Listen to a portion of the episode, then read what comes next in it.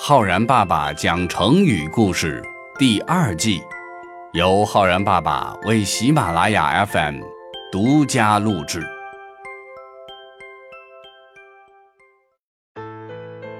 亲爱的小朋友们，我是浩然爸爸。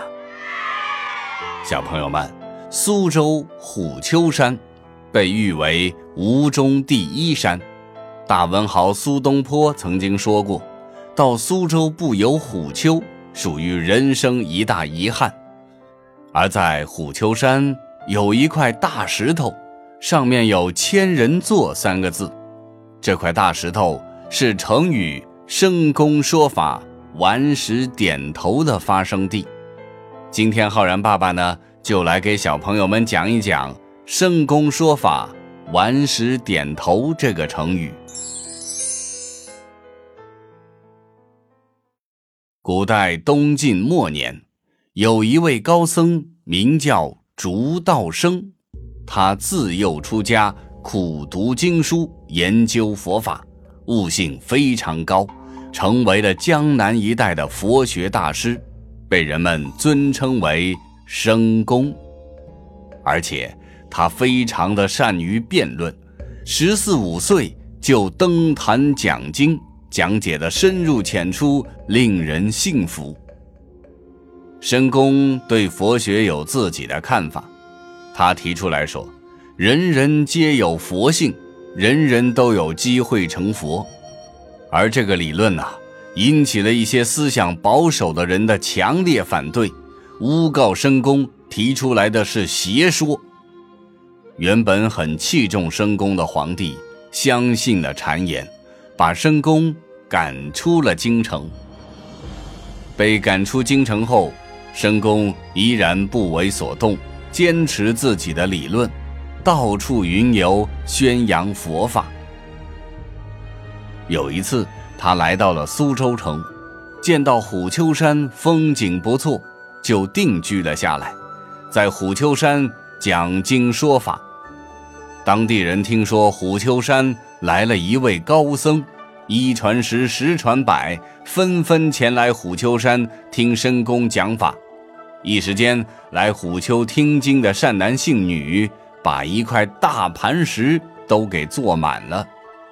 于是，这块石头呢，就被叫做千人石，也叫千人座。来听申公讲经的人越来越多，这就引起了官府的注意。苏州知府知道皇帝把申公赶出了京城，如果说让申公在这里讲法的话，可能会惹得皇帝不高兴，于是下令不准申公讲经，还把那些来听经的人全都给赶跑了。申公并不灰心，依然坚持不懈，没有人来听经，那就请石头、白鸟来听。传说他曾经面对很多石头讲解佛经当中的《涅盘经》。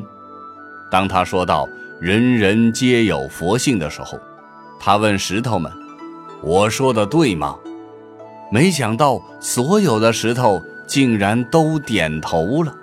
而附近的白莲池一听到他讲经，池水立刻盈满，而花听了他的经都会盛开。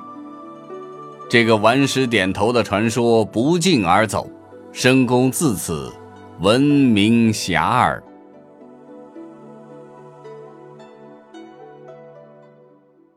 这一段申公说法的故事，出自于晋代的一本书《连射高贤传》，其中的道生法师这一篇中说：“师被病难还，入虎丘山。”据实为图，讲《涅盘经》阐提处，则说有佛性，且曰：“如我所说，弃佛心否？”群时皆为点头。成语“深公讲法，顽石点头”由此而来，也可以缩略为“顽石点头”四个字。顽石是指坚硬的石头。后来成语“顽石点头”呢，用来形容讲道理、讲得非常的透彻，使人不得不信服。小朋友们，顽石点头当然只是一个传说，但如果我们掌握的是真正的真理，又能够讲述的非常清晰明了透彻，自然就能够让人心服口服。而且在故事中的高僧竺道生勇敢地坚持自己的见解，那也是十分值得敬仰的。如果说我们要用“顽石点头”这个成语来造句的话呢，可以这样说。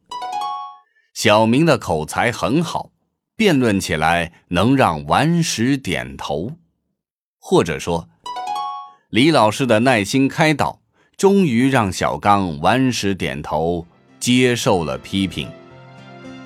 好了，小朋友们，你学会了“顽石点头”这个成语吗？我是浩然爸爸，我们明天见哦。